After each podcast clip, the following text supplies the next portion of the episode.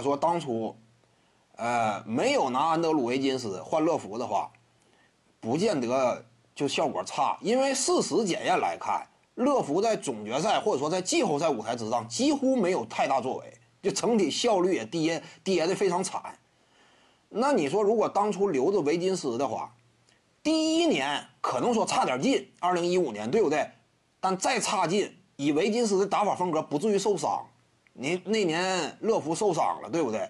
新秀赛季的维金斯在詹姆斯身边，如果说啊，给予一定的激励的话，进攻端的能力本身就全面。因为维金斯进入联盟一开始就属于各方面十八般武艺呀。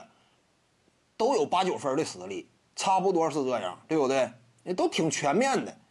与此同时，防守端再卖一卖力气，他不怎么容易受伤嘛。那起码你身边还多了一个臂膀的，那不至于说二零一五年詹姆斯老哥一个面对勇士，所以二零一五年都不见得吃大亏。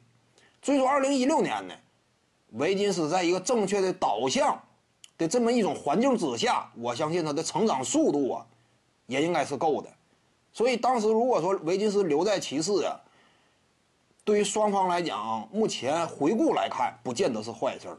因为二零一六年凯文乐福总决赛场均，我要是没记错，八分，而且效率非常低，有他不多吗。你把他换成维金斯的话，维金斯怎么讲？场均多了没有？十六七分，稳稳当当，甚至偶尔呢，他拥有极强的爆炸性输出能力，不是说偶尔砍不下个三四十，对不对？所以，如果是留着维金斯的话呀，那有可能骑士队更有前途了。那欧文、维金斯都多年轻，对不对？身边两个臂膀啊，那你比这个后来那个骑士三巨头框架理想的多。这玩意儿怎么讲呢？当时做出那笔交易啊，也不见得正确。徐静宇的八堂表达课在喜马拉雅平台已经同步上线了。各位观众要是有兴趣的话呢，可以点击进入到我的个人主页当中，在专辑页面下您就可以找到它了。